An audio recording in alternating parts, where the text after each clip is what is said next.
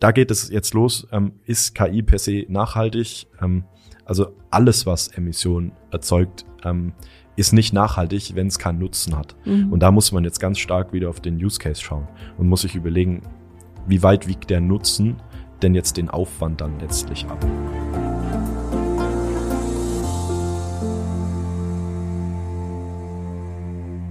Herzlich willkommen zu einer neuen Folge Industrie 4.0, der Expertentalk für den Mittelstand. Und heute auch schon direkt mit Teil 2 unserer Nachhaltigkeitsreihe zusammen mit Philipp Damm. Schön, dass du heute wieder dabei bist. Ähm, ja, ob zur Datenerfassung, Berechnung von komplexen äh, Problemen oder zum Beispiel auch zur Bilderkennung. KI ist eigentlich äh, in vielfältiger Weise heutzutage schon im Einsatz. Ähm, ihr Potenzial ist, glaube ich, extrem groß, was man so hört und was man so mitbekommt. Und gleichzeitig ist sie aber vielleicht auch teuer und verbraucht natürlich auch ein Stück weit Energie. Und angesichts der aktuellen Diskussionen auch rund um das Thema Nachhaltigkeit oder Energiewende fragt man sich vielleicht auch ein bisschen, ähm, wie nachhaltig ist am Ende des Tages KI oder vielleicht wie kann auch eine nachhaltige KI aussehen.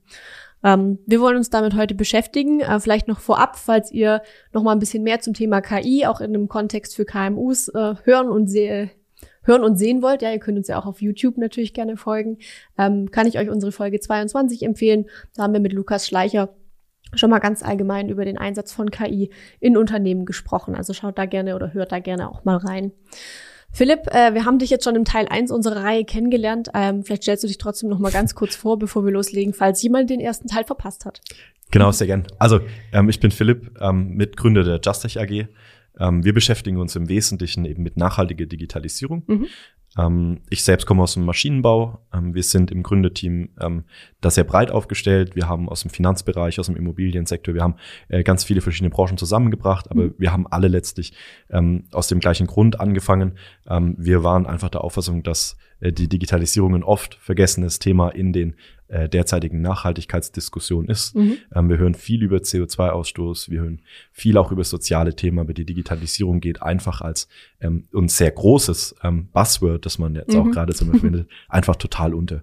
Und wir haben uns das einfach zur Mission auch ein Stück weit gemacht, hier auch ähm, vor allem Transparenz zu schaffen und ähm, andere dafür, ähm, ja, andere anzuregen, sich ähm, dem bewusst zu werden, was sie eigentlich im Rahmen der Digitalisierung ähm, im Bereich der Nachhaltigkeit eigentlich ähm, machen. Mhm. Genau.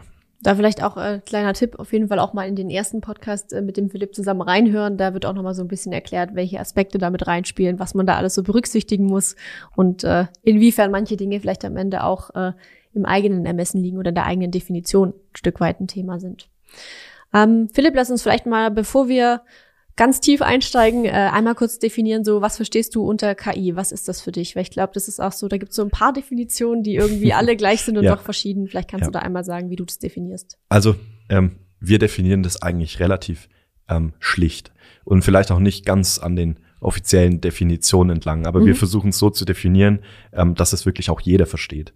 Und letztlich ist KI einfach ähm, nur eine Möglichkeit, ähm, mit verschiedensten Methoden ähm, und wer sich da ein bisschen auskennt, dem muss man nicht erklären, was Methoden sind und welche es da gibt. Aber man versucht letztlich einfach nur Daten, ähm, vor allem in großen Mengen, ähm, zu untersuchen und beispielsweise Auffälligkeiten zu entdecken, Zusammenhänge zu entdecken, die man vielleicht ähm, als Mensch auf den ersten Blick nicht sehen würde.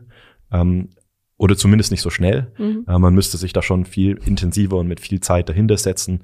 Ähm, letztlich ist es eben dann durch die Methode möglich, und da kommt es jetzt auf die Methode drauf an, ähm, verschiedenste ja, ähm, Zusammenhänge zu erkennen. Und das wird auch nachher nochmal spannend, wenn wir jetzt dann auf das Thema Nachhaltigkeit dann auch gleich nochmal den Schwenk machen. Mhm. Also verstehst du dann künstliche Intelligenz, was ja KI im Prinzip ausgeschrieben bedeutet, ähm, auch in, in dem Kontext von Machine Learning. Also es ist erstmal ein hm. Machine Learning ist jetzt eine Methode. Okay. Ähm, da gibt's ja, wie gesagt, also mhm. es gibt da sehr viele Methoden und ähm, letztlich muss man sich ähm, für die richtige Methode entscheiden. Mhm. Und äh, da setzt das ganze Thema dann auch schon mit der Nachhaltigkeit an.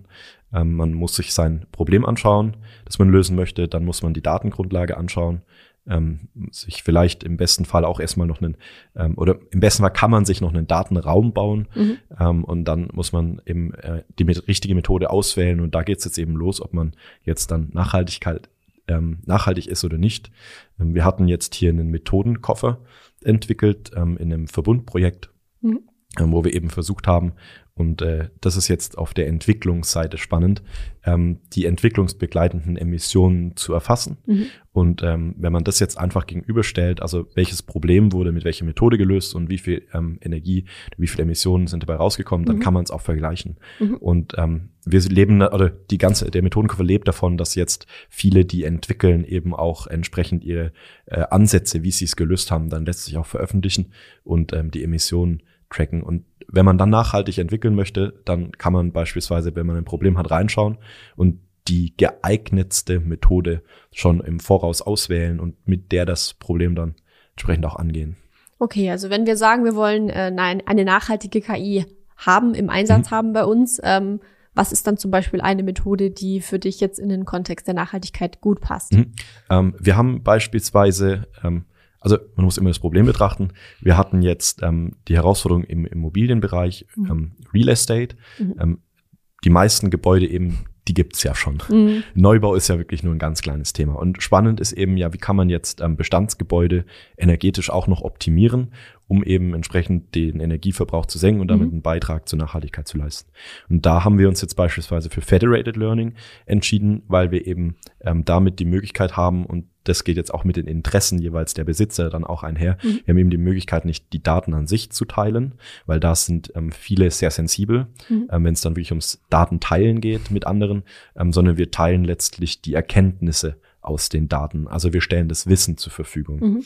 Und ähm, damit könnte man beispielsweise ähm, erreichen, dass große Wohnbaugenossenschaften, wenn sie sich eben zusammenschließen, durch ähm, das Optimieren von ähm, Rollo-Steuerungen beispielsweise ähm, ihren Energieverbrauch drastisch senken können. Und gerade hier im Großraum Stuttgart gibt es ähm, sehr, sehr große Firmen, ähm, die gerade solche Themen auch schon in der Praxis dann umgesetzt haben, mhm. die es wirklich geschafft haben, ihre Gebäude auch massiv energetisch ähm, aufzurüsten, ohne eine große Investition, weil sie letztlich eben ähm, auf den bestehenden Steuerungen ähm, mit entsprechenden KIs geschafft haben, ähm, anzusetzen. anzusetzen. Vor allem aber auch, und das ist das Spannende, ähm, mit, bei KI beschäftigen wir uns ja in der Regel mit den vorhandenen Daten. Mhm. Und ähm, Daten sind eigentlich ja immer vorhanden. Die Frage ist nur, können wir sie aufnehmen? Mhm. Also eine Maschine liefert ganz viel Daten. Die Frage ist nur, ist da ein entsprechender Sensor zum Beispiel damit, drin? Ja.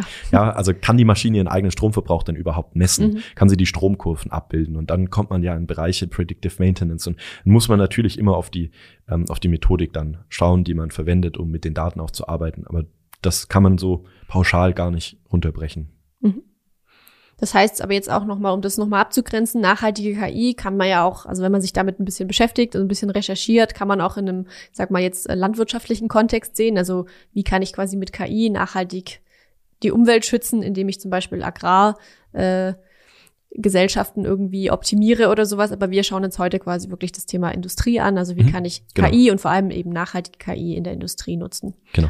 Genau, perfekt. Wobei letztlich die Methode, die sich dahinter versteckt, ja. ähm, die ist äh, in den gesamten Use Cases ähm, die gleiche. Mhm. Und das ist auch genau die Herausforderung, dass wir ja über eine Technologie sprechen und die Technologie hat ja keinen direkten Branchenbezug.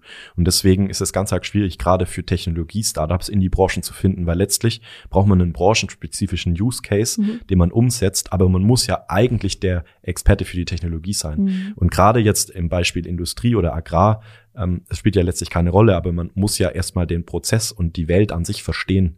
Also ich wäre jetzt nicht in der Lage, ähm, auch wenn ich es äh, vielleicht auf der technologischen Seite auch mit meinen ähm, Kolleginnen und Kollegen hinbekommen würde, mhm. ähm, eine Optimierung von der Bewirtschaftung von landwirtschaftlichen Flächen durchzusetzen, mhm. äh, weil ich überhaupt gar nicht weiß, was man denn landwirtschaftlich tun muss. Mhm. Ähm, man kann ja nicht einfach nur mehr düngen und dann mhm. kommt mehr raus. ähm, ich wüsste gar nicht, wie man das jetzt in der Branche an sich umsetzt. Und da sind wir letztlich darauf angewiesen zu vermitteln ähm, zwischen der Branche und zwischen den Technologiefirmen. Mhm. Und deswegen ist es super wichtig, dass wir gerade im Bereich der KI auf eine Sprache, auf ein Sprachlevel finden und auch auf ein Verständlichkeitslevel, das beide Seiten eigentlich verstehen. Ja, wir müssen ja auch nicht wissen, wie ein Motor funktioniert und fahren trotzdem Auto. Mhm. Also da muss man einfach abspecken in der, in der technischen Tiefe und muss sich mehr auf die Funktionalität dann beschränken. Kurze Unterbrechung in eigener Sache. Wenn ihr die Themen, die wir hier im Podcast besprechen, spannend findet, dann habe ich da noch einen ganz heißen Tipp für euch. Schaut unbedingt bei lmobile.com slash Veranstaltungen vorbei und meldet euch für eins unserer zahlreichen Online-Events an. Ihr könnt von überall aus teilnehmen. Wir freuen uns, wenn ihr dabei seid. Das heißt aber auch für mich als äh, Unternehmen jetzt, wenn ich äh, sage, ich möchte KI einsetzen, weil es gibt vielleicht einen Use Case, der sinnvoll ist, ähm, ist es auch nicht unbedingt nachhaltig, wenn ich versuche, das selber abzubilden, also selber vielleicht mhm. jemanden mir hinstelle, der dann das für mich programmiert, sondern vielleicht ist es dann in dem Moment auch sinnvoller, ähm, die Expertise eben zu holen. Zumindest die technische Expertise, wenn ich vielleicht die Prozessexpertise habe und da dann zusammenzukommen. Mhm. Das ist ganz spannend. Ähm, tatsächlich ist es so, dass man die Methoden eigentlich auch gern teilt. Mhm. Also ähm, es ist jetzt gerade auch, wenn wir an Projekte rangehen, nicht so, dass wir das Rad neu erfinden, sondern wir schauen, was gibt es denn schon mhm. und fragen dann das Ganze an. In der Regel darf man das Ganze auch branden. Mhm. Ähm, das heißt, man kauft sich wirklich die Methode von jemandem zu, darf aber seinen eigenen Namen draufschreiben und kann das Ganze dann auch verwenden und in die Anwendung bringen. Ähm, letztlich, aber das war jetzt nämlich gerade auch mal ein ganz interessanter Aspekt, ähm, der Prozess an sich ist das Spannende. Mhm. Ähm, und erstmal geht es gar nicht um, um das Werkzeug, ähm, wie man arbeitet, sondern erstmal geht es um den Prozess. Weil letztlich ist halt ein nicht effizienter Prozess, nur weil man ihn digital macht, deswegen nicht effizient. Ja. Und wenn man den effizienten Prozess hat und man macht ihn digital, dann ist er vielleicht effizient, aber er nutzt gar nicht die Vorteile, die man mit dem Digitalen jetzt noch erzielen könnte. Also er könnte mhm. noch viel effizienter sein. Da wären wir wieder bei dem Beispiel mit dem E-Mail-Postfach. Ja, genau, aus, okay. aus der ersten Folge. Genau, genau. also kleiner Cliffhanger hier, äh, hört da auf jeden Fall rein. genau. Und darum geht's jetzt letztlich, ähm, und das ist, glaube ich, auch das Entscheidende aus der, aus der KMU-Perspektive dann, wenn man sich Gedanken macht, ähm, was könnte ich denn in meiner Produktion beispielsweise mhm. verändern, dass man sich gar nicht hinsetzt und überlegt, welche Methode verwendet man jetzt. Also ja. das kann man dann denjenigen überlassen, die letztlich dann das Ganze dann programmieren. Mhm. Aber spannend wäre es doch zum Beispiel, wenn man ähm, merkt, naja, also man hat einen sehr hohen äh, Luftverbrauch mhm. an seinen Anlagen. Wenn man ziemlich viel Pneumatik verwendet. Mhm. Und spannend wäre es jetzt ja, ähm, wenn man jetzt schafft, den Luftverbrauch zu reduzieren, ohne dass man jetzt an die Hardware muss. Mhm. Ähm, beispielsweise durch die intelligente Abschaltung von Maschinen, wenn sie eben erkennt, dass sie nicht läuft. Mhm. Ähm, da natürlich muss man an der einen oder anderen Stelle vielleicht nochmal etwas na Hardware nachrüsten. Ähm, Sensoren zum Beispiel. ja, oder halt auch ein, äh, auch ein Ventil, das letztlich dann zumacht. Mhm. Ähm, genau, da muss man dann auch im Einzelfall ähm, betrachten. Ähm, da ist halt jede, jedes Unternehmen dann auch einzigartig ein Stück weit auch mhm. in der Produktion aufgestellt. Ähm, aber da gibt es dann ganz viele, viele Möglichkeiten. Ähm, man muss sich keine Probleme ausdenken. Man sollte sich wirklich auch die ähm, vornehmen, die man auch hat. Also mhm. wenn man wirklich drunter leidet, dass Maschinen regelmäßig ausfallen, dann kann man sich auch mit dem Thema Predictive Maintenance mhm. beispielsweise auseinandersetzen. Dann muss man es vor Ort prüfen. Da gibt's jetzt auch ja, ganz viele Möglichkeiten, wie man da rangehen kann, aber letztlich muss man sich die Maschine und wir reden ja aktuell über Altbestand. Also mhm. neue Maschinen, da kann man das von vornherein mitdenken. Spannend ist, wie kann ich meinen Altbestand eigentlich angehen?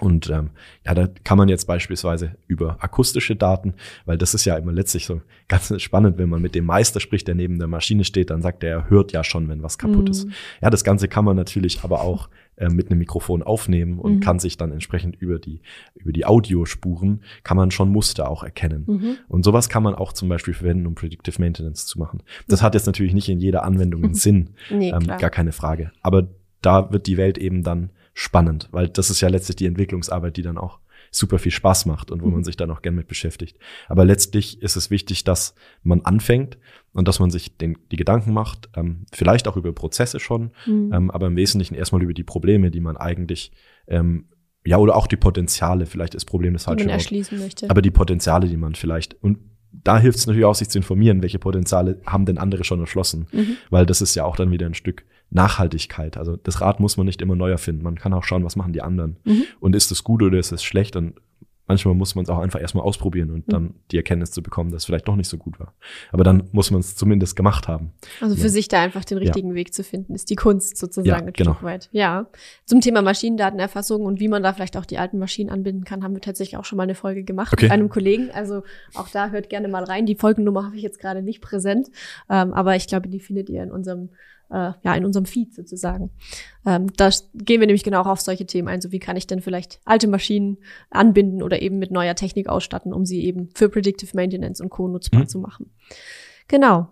Ähm, kann denn KI per se überhaupt nachhaltig sein? Also ich denke jetzt da an die Rechenleistung zum Beispiel, die da verbraucht wird oder so. Also das muss ja auch, also die Energie dafür muss wieder irgendwo herkommen. Wenn man das jetzt wieder in so einem größeren Kontext betrachtet, müsste ich ja dann eigentlich auch nachhaltige Energiegewinnung haben, um diese Energie dann wieder einsetzen zu können für meine KI. Oder ist das zu kompliziert gedacht? Geht es darum erstmal gar nicht, weil du hast schon von den Methoden Ja. gesprochen. Ja, da hatten wir in der ersten Folge tatsächlich das Thema mal angerissen, nachhaltig digitalisieren ähm, und äh, nachhaltige Digitalisierung. Ähm, eben zwei Perspektiven und genau das sind wir jetzt. Wir müssen unterscheiden bei einer KI in der Entwicklungs- und Trainingsphase und nachher in der Betriebsphase. Mhm. Und da geht's jetzt auch wieder ganz tief in das Thema Nachhaltigkeitsbilanzen mit rein. Für was bin ich verantwortlich? Also natürlich als Entwickler bin ich mal verantwortlich für die Emissionen, die entstehen bei der Entwicklung und Mhm. vielleicht auch noch für das Training vom Modell. Wenn es sich nachher aber letztlich im Betrieb befindet, übergebe ich diese Verantwortung, zumindest die meisten, äh, an den, an den letztlich an Mhm. den Betreiber. Und da geht es jetzt los. Ähm, ist KI per se nachhaltig? Ähm, also alles, was Emissionen erzeugt, ähm, ist nicht nachhaltig, wenn es keinen Nutzen hat. Mhm. Und da muss man jetzt ganz stark wieder auf den Use Case schauen und muss sich überlegen, wie weit wiegt der Nutzen denn jetzt den Aufwand dann letztlich ab? Mhm. Ähm, und äh, ja, da kann man jetzt auch pauschal gar nicht, gar nicht drauf antworten, aber es gibt natürlich ähm, Modelle oder auch Anwendungen, wo die KI nicht nachhaltig ist.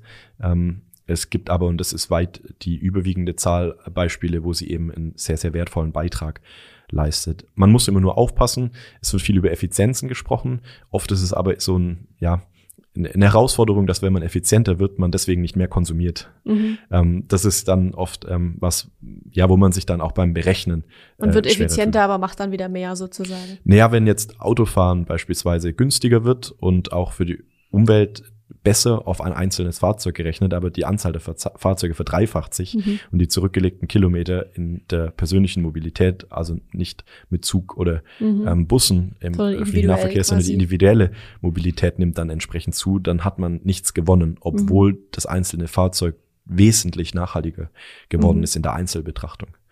Deswegen äh, Carsharing und Co. sind ja auch auf dem Vormarsch. Also Ja. das kommt also vielleicht auch ein Stück weit daher. Und tatsächlich findet man solche Ansätze auch schon im Maschinenbau. Mhm. ähm, dass man sich eben ähm, Maschinen shared, dass Mhm. man eben die Auslastung hochhält, indem dann verschiedene Firmen auf die gleichen Maschinen zurückgreifen. Mhm. Dadurch ist es natürlich wesentlich günstiger, weil der Maschinenstundensatz sich halt auf eine, ähm, also er, er wird niedriger, weil man die Maschine länger betreiben kann und besser auslasten kann. Mhm. Ähm, hat natürlich dann für jeden einen Vorteil, weil die Produkte letztlich von der Maschine günstiger werden. Mhm. Ähm, aber da gibt's vor allem für kleine Firmen tatsächlich mittlerweile schon Konzepte, ähm, wo es sich dann natürlich auch lohnt, Mhm. wenn man gar nicht so viel produzieren möchte, aber doch immer wieder was produzieren muss, dass man eben sich gar keine Maschine anschafft, liest oder mietet, sondern dass man einfach den Auftrag dann auf eine Maschine oder in eine Produktion gibt, die eben so ein Shared-Konzept anbietet, Mhm. dass man sich da einfach dann ja auch Hardware teilt. Mhm. Also das funktioniert tatsächlich auch heute schon. Und das funktioniert auch in einem, ich sag mal, viele Maschinenbauer sind ja auch relativ spezialisiert. Ähm, das kommt dann wahrscheinlich ein bisschen auf die Maschine an, die ich mir da teilen will. Oder also wenn ich jetzt Hm. super spezielle Teile oder sowas zum Beispiel in einer Presse irgendwie machen lassen muss oder so, dann Ja. kann ich vielleicht das Werkzeug mitbringen und derjenige hat die Presse oder wie läuft das ab? Also gerade bei Pressen müsste man jetzt tatsächlich das Werkzeug mitbringen, Mhm. weil ähm, ja Darum geht's nachher bei der Presse, die, ja. Die, die Werkzeuge sind da ja letztlich das, das Entscheidende. Ähm, aber ich hatte jetzt eher an, an Fress- und Drehmaschinen gedacht. Mhm. Da ist es nicht ganz so kompliziert. Ähm, natürlich muss man die richtige Anzahl Freiheitsgraden haben. Man, die Konturstärken Mhm. müssen stimmen. Also nicht jede Fräse hat äh, die Geschwindigkeit, dass man einen Fräser mit einem halben Millimeter Durchmesser betreiben kann. Mhm. Das funktioniert halt einfach nicht. Da braucht man eine entsprechende hohe Drehzahl, damit der Span noch abfliegt. Äh, Da muss man dann schon natürlich den Maschinenpark anschauen. Aber zu die ganz wesentlichen Metall, ähm, auch spannenden Bearbeitungsschritte, die kriegt man eigentlich auf einem ja, gewöhnlichen Mhm. Maschinenpark mit Fräsen, Drehen, Bohren ähm, schon, schon abgebildet. Mhm. Und sowas kann man dann auch gut aus, ähm, auslagern. Oder auch ganz modern 3D-Druckteile. Mhm. Weil ich kann sie eben, und das ist ja auch wieder ein Thema der Nachhaltigkeit, ich muss das Teil nicht dort produzieren, wo meine Firma sitzt, sondern ich kann es konstruieren, wo meine Firma sitzt und kann es im besten Fall sogar direkt an der Maschine beim Kunden ausdrucken. Mhm. Dann spare ich mir die gesamte Logistik von diesem Teil, Mhm. bin schnell, bin effizient, da ich ja keinen ökologischen Einfluss über die Logistik habe. Mhm. Ähm, man hat natürlich wieder andere Themen, die man ähm, berücksichtigen muss, aber ja, da gibt's ja schon moderne ähm, Mhm. Konzepte. Nee, finde ich sehr spannend. Also ich habe nur so nachgefragt, weil ich jetzt auch so Mhm. den, den Zuhörerinnen und Zuhörern da gerne ein bisschen äh, einen Input liefern wollte, bei welchen Maschinen man Ja. sich das vielleicht mal überlegen könnte. Sehr spannend, danke dafür. Ähm, wir haben schon so ein paar Use Cases, hast du jetzt gerade schon mal angerissen gehabt. Ähm, Wo würdest du sagen, kann ich nachhaltige KI im Unternehmens- oder im Industriekontext äh, wirklich sinnvoll einsetzen und wie kann so ein Use Case dann nachher aussehen? Hm. Also die einfachsten, realisierbarsten Use Cases finden sich immer in der Produktion. Ähm, wo mit Maschinen gearbeitet wird, wo mit ähm, Fahrzeugen gearbeitet wird, da ist es relativ einfach, weil da kann man am einfachsten auch Daten aufnehmen. Mhm. Und ähm, natürlich muss man sich dann anschauen, ob man mit den Daten auch ähm, was verbessern kann. Vielleicht ist es ja schon perfekt, mhm. äh, dann hilft mir eine KI auch nicht weiter. Ähm, aber gerade an Maschinen, wo man dann vielleicht auch in der Qualitätssicherung mit, mit Bildern arbeitet, mhm. da ist das schon ganz spannend. Und ein bisschen komplizierter wird das Ganze, wenn man dann raus aus der Produktion geht, wo man aber trotzdem sehr große Potenziale hat. Das ist im ganzen Büroumfeld, ähm, beispielsweise das automatische Erkennen von E-Mail-Anhängen, ähm, wenn eben eine Adressänderung in einem Anhang geschickt wird, äh, dass es automatisch weitergeleitet wird an die zuständige Abteilung für Adressänderungen, dass Neukunden oder Verkaufsanfragen entsprechend an den Vertrieb weitergeleitet mhm. werden und dass die Krankmeldung dann halt auch beim richtigen Personalsachbearbeiter oder bei der Sachbearbeiter Sachbearbeiterin ankommt. Mhm. Also das, solche Prozesse kann man natürlich schon auch ähm, sich betrachten. Mhm.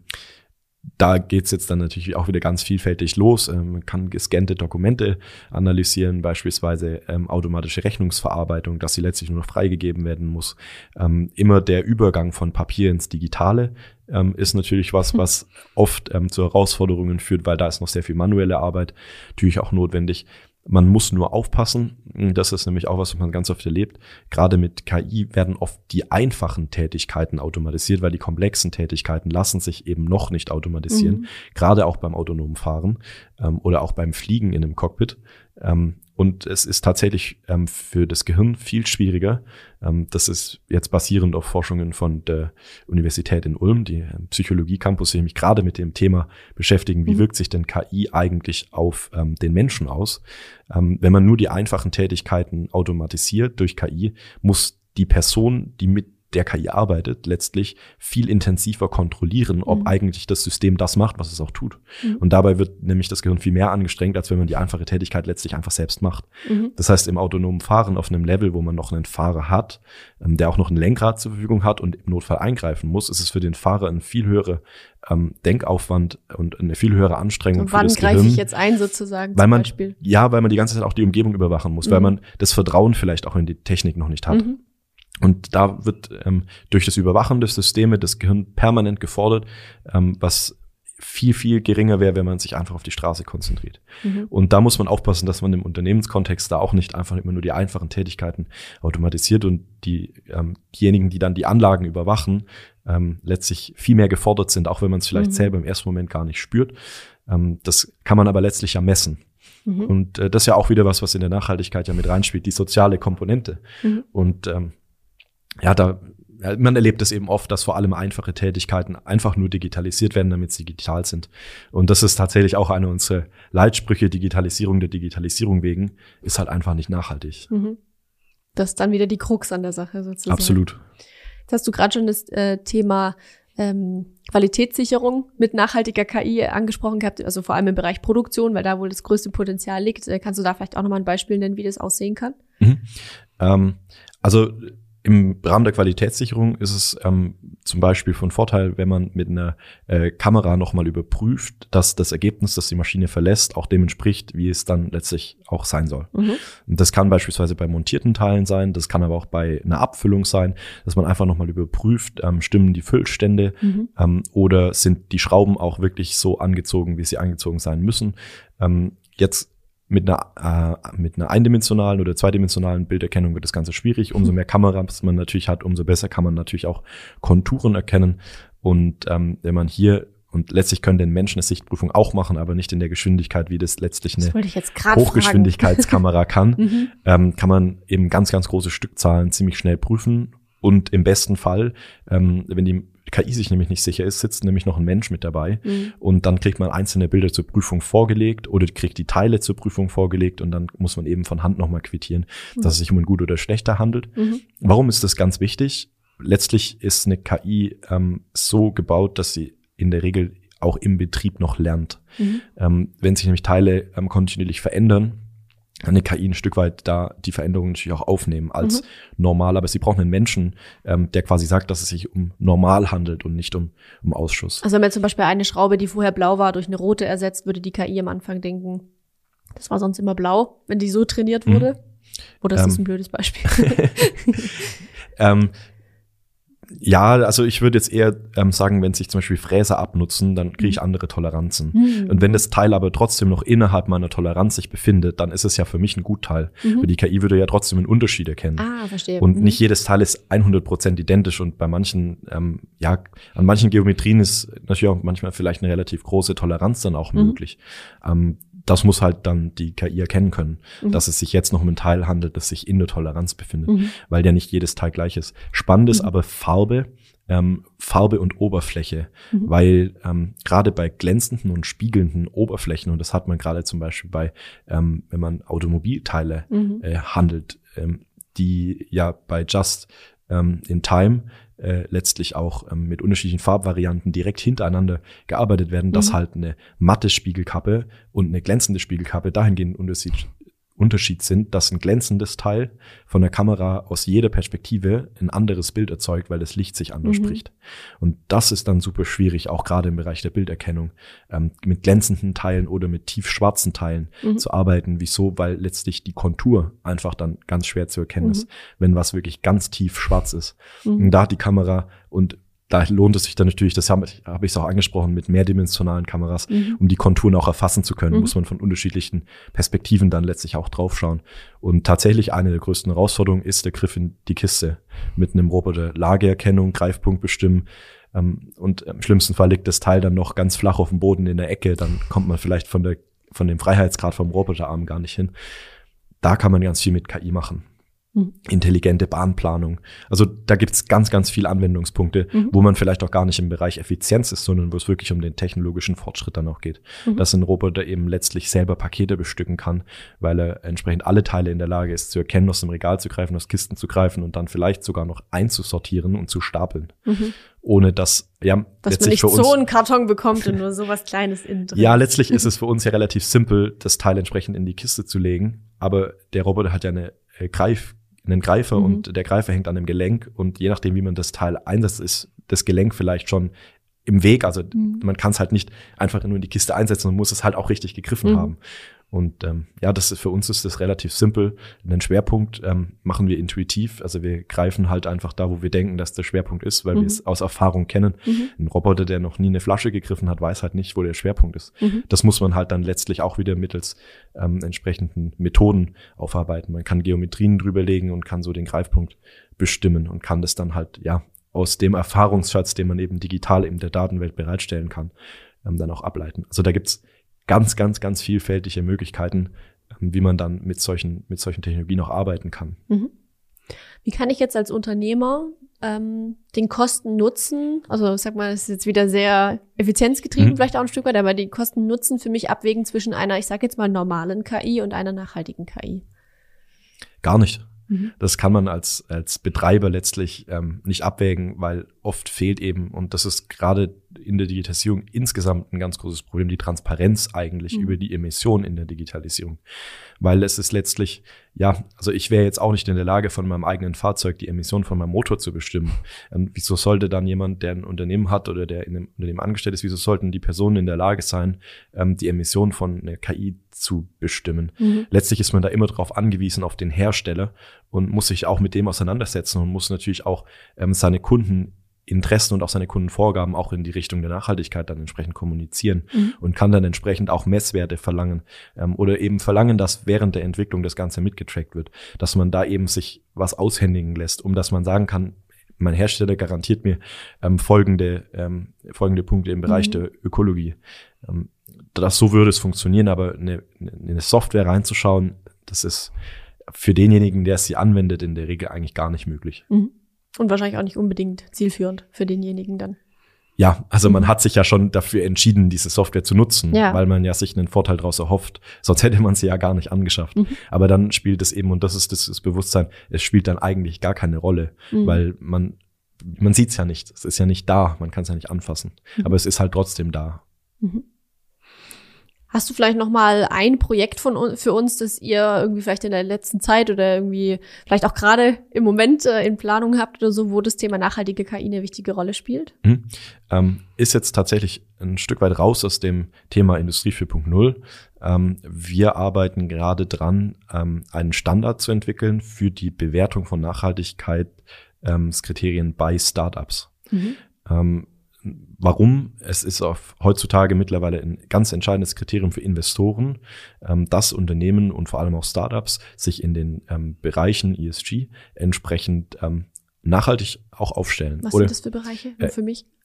Also, ja, alles gut. Economical, Social und äh, die Governmental. Ah, okay. Mhm. Und ähm, ja, dass man sich eben nachhaltig mhm. aufstellt und da gibt's keinen allgemeinen oder einheitlichen Bewertungsstandard. Ähm, mhm. Ähm, wenn man jetzt bei großen Unternehmen ähm, denkt, also es, es, gibt halt einen, ja, mehr oder weniger einen Standard für ähm, beispielsweise die Nachhaltigkeitsberichterstattung mhm. oder einen Rechnungslegungsstandard. Sowas gibt es. Ähm, es gibt aber keinen Standard, wie man jetzt die Nachhaltigkeit von Startups bewertet. Mhm. Letztlich ist es ja aber ein ganz wichtiges Entscheidungskriterium für einen Investor, weswegen Investoren sowas ja haben möchten. Mhm. Und wir schauen uns jetzt letztlich hier ähm, gar nicht äh, im Detail das Unternehmen an, sondern wir geben dem Unternehmen was an die Hand, damit es sich selbst möglichst schnell, ähm, aber auch umfassend mit den vorhandenen Daten bewerten kann, um einem Investor eine Auskunft darüber zu geben. Mhm. Solche Projekte sind eben aus der Technologiesicht ähm, genau unser Ding. Ähm, ist vielleicht auch ein tolles Beispiel dafür, dass man nicht ähm, jeden Markt und äh, jeden Use Case im Detail schon mal als Technologieentwickler mhm. gemacht haben muss, solange man eben mit Partnern zusammenarbeitet, die genau dieses Thema beherrschen. Und dieses Projekt setzen wir mit einem Investor um, mhm. der eben für sich entdeckt hat, dass es für ihn als Investor ein ganz großes Problem ist, weil er gar nicht einschätzen kann, wie mhm. nachhaltig sind eigentlich die Startups. Und sowas kann man dann schon ähm, aufarbeiten und letztlich leistet man da ja einen Beitrag. Ähm, auch in dem Thema Nachhaltigkeit, weil wir ja, unterstützen ja zukünftigen Wirtschaft genau, sozusagen. Wir unterstützen mhm. ja quasi durch den Use Case nachhaltiges Investment. Mhm. Und ähm, ja, das ist beispielsweise jetzt ein Use Case, ähm, aber ganz raus aus diesem aus diesem Industrie 4.0 Thema. Mhm. Oder vielleicht am Ende auch wieder rein, je nachdem, was ja. es auch nachher für ein Startup ist. Es ist genau. ja für die vielleicht auch schön, wenn sie sich von vornherein ja. quasi mit diesem Thema befassen und das so in ihren, genau. in ihren Betrachtungsrahmen mit einbeziehen. Ich höre daraus jetzt schon so ein bisschen äh, die nächste Frage anklingen. Ich frage sie trotzdem. Ähm, was würdest du sagen? Ist dieses, ich finde jetzt aktuell wirkt das Thema für mich noch ein bisschen nischig. Also KI, ja klar, alle wollen irgendwie was mit KI machen und jeder denkt irgendwie, dass man das jetzt gerade unbedingt haben muss. Oder oft ist es auch schon äh, im Alltag angekommen, sage ich jetzt mal, gerade auch wenn man die Smartphones anschaut oder so. Mhm. Ähm, aber wie wird sich das Thema so in den nächsten fünf bis zehn Jahren deiner Einschätzung oder eurer Einschätzung nach noch weiterentwickeln? Also ist das jetzt was, was aus der Nische ein bisschen rauskommen wird, was äh, relevanter werden wird, oder ist es was, was tendenziell erstmal noch da bleibt? Hm.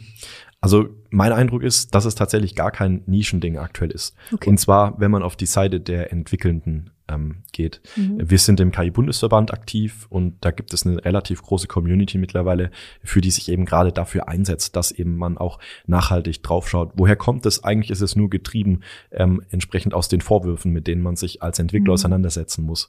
Ähm, und äh, interessanterweise, ähm, wenn man das Thema KI anspricht, ähm, in einer Gruppe, die sich davor nicht mit beschäftigt hat, dann kommt immer der böse Roboter, der die Menschheit ähm, übernehmen ja. möchte. Ja, also das sind so diese Worst-Case-Szenarien, mhm. die man sich da ausdenkt, weil da einfach das Verständnis ein bisschen ähm, dafür fehlt. Aber in Wirklichkeit ist es letztlich nur das Arbeiten mit Methoden. Also alles, was ich mit meiner Hand am Arm an einem Blatt Papier oder auch mit dem Computer hinbekomme, ähm, wo ich Datenauswertungen, Analysen mache, was auch in Richtung Statistik auch ähm, viel geht. Alle das kann letztlich auch eine KI. Mhm. Ja, und ob das jetzt auf einem Navigationssystem äh, anfängt, früher hätte man gesagt, das ist KI, heute ähm, wird wahrscheinlich jeder sagen, Navigationssystem ist keine KI. Mhm. Ja, aber letztlich ist es ja doch ein Stück weit eine intelligente Routenplanung. Ähm, es wird live der Verkehr mit überwacht, mhm. also eine große Datenmenge verarbeitet.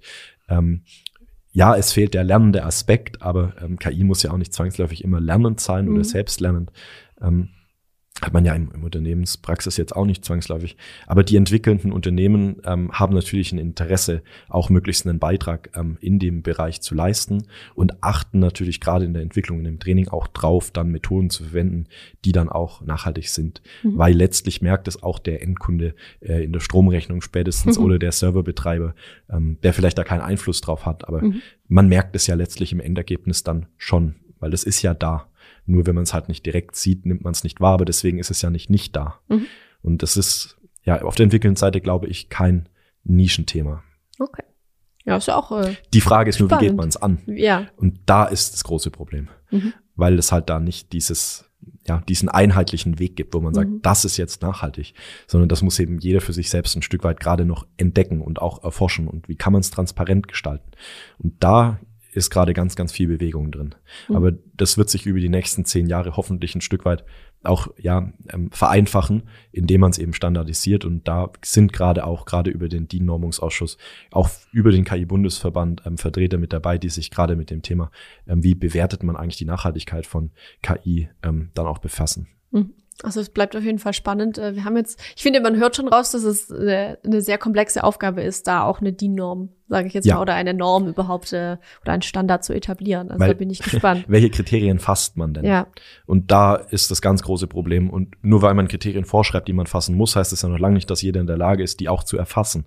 Und das ist halt ja eine super komplexe Aufgabe, bei Mhm. der man ähm, jetzt gerade auch gemeinschaftlich mit den Entwickelnden dran arbeitet, eben das dann auch zu Mhm. lösen. Zum Abschluss würde mich gerade mal noch interessieren, du hast vorhin schon mal das Thema Federated Learning im Kontext dieser Immobilien, äh, dieses Immobilienprojekts, was ihr habt oder hattet, ähm, angesprochen. Es gibt ja auch noch so Ansätze wie Edge AI oder Edge KI. Mhm. Ähm, kannst du da vielleicht einmal noch mal eine Einschätzung geben, was du denkst, was bei diesen beiden Konzepten die Potenziale sind und äh, wie die vielleicht in Zukunft noch eine größere Rolle spielen könnten? Mhm.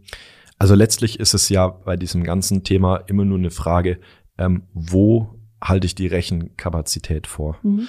Und das Spannende ist jetzt letztlich, ähm, also es hängt ja auch ganz viel immer mit Netzwerken zusammen, vor allem wenn man dann Daten auch irgendwo in eine Cloud Mhm. bringen muss. Und damit hat man ja dann auch ähm, Übertragungszeiten. Und ähm, wenn man gerade ähm, schnelle Entscheidungen braucht, ist es natürlich super blöd, wenn man dann lang drauf warten muss. Mhm. Und deswegen gibt es da gerade in die Richtung ja ganz viel ähm, Initiativen, auch vor allem im Maschinenbau. Ähm, viele Hersteller entwickeln jetzt gerade auch ihre eigenen Edge Devices, um eben möglichst die Rechenleistung, die man auch vor Ort braucht, an die richtigen Orte zu bringen und Mhm. nicht alles mehr zentral zu machen, sondern man spricht auch davon, Intelligenz in die Komponenten zu bringen. Also dass die Komponente selbst schon in der Lage ist, eine Entscheidung zu treffen Mhm. ähm, dass man das gar nicht mehr alles zentral macht. Und ja, letztlich glaube ich schon, dass es ähm, auch das Thema Edge AI ähm, eine Zukunft hat. Ähm, es ist einfacher, denke ich, aus einer Nachhaltigkeitsperspektive das Ganze dann zu bewerten, Mhm. weil letztlich befindet sich ganz klar halt in eigener Hand und in eigener Verantwortung. Es ist ja auch physisch da, also man kann es ja, man sieht es ja tatsächlich auch auch an den Geräten. Ähm, spannend ist draus, ähm, wie es sich jetzt da durch diese Entwicklung dann auch die Maschinen weiterentwickeln können. Also werden wir vielleicht irgendwann ganz neue Produktionskonzepte Mhm. dann auch sehen, weil wir jetzt in der Lage sind, eben schneller noch zu sein, weil wir in der Lage sind, komplexere ähm, Rechenleistungen direkt an Komponenten durchzuführen. Das wird sich zeigen, inwieweit ähm, man vielleicht auch modularer werden kann. Mhm. Ähm, da gibt's, ja, man kann das in jede Richtung weiterdenken. Aber erstmal muss sich jetzt natürlich die Technologie ähm, mit auch entwickeln. Also Ja. das ist man ja gerade noch in einem, vielleicht nicht Anfangsstadium, aber es ist jetzt auch noch nicht in der breiten Masse irgendwie verfügbar und Mhm. nicht, also garantiert in ganz wenig Maschinen auch schon umgesetzt. Ja, da ist auf jeden Fall noch ein, ein Weg zu gehen. Wie lang oder wie kurz der sein wird, werden wir sehen. Ähm, ich glaube, es bleibt spannend. Ist auf jeden Fall ein Thema, wo noch, wo noch nicht das letzte Wort gesprochen ist und wo eben noch viel, viel passieren wird in nächster Zeit. Ja, es entwickelt sich. Ja, ist vielleicht ein schönes Abschlusswort. Also es entwickelt sich. Ähm, wir hoffen, wie gesagt, auch an, dass euch die Folge wieder gut gefallen hat. Äh, wenn ihr noch Fragen habt, dann lasst uns die gerne in einem Kommentar da oder schreibt uns äh, unsere, an unsere E-Mail-Adresse. Die findet ihr äh, in, der, in der Videobeschreibung oder wenn ihr den das Ganze als Podcast hört, natürlich auch in den Show Notes. Schaut da gerne vorbei. Ähm, ansonsten lasst uns gerne einen Daumen nach oben da oder eine Bewertung bei iTunes. Natürlich am liebsten, wenn euch die Folge gefallen hat. Oder schlagt uns auch gerne neue Themen vor, wenn euch noch was interessiert. Vielleicht auch in dem ganzen Nachhaltigkeitskontext mit der Digitalisierung und Industrie 4.0. Falls ihr da noch Fragen habt oder euch eben noch Ideen kommen, was ihr gerne mal als Folge hören würdet. Und vielen Dank nochmal an dich, Philipp, dass du heute wieder da warst. Es war gerne. sehr spannend, das Thema KI mal ein bisschen aus der Nachhaltigkeitsperspektive zu beleuchten. Und dann würde ich sagen, äh, bis zum nächsten Mal. Macht's gut.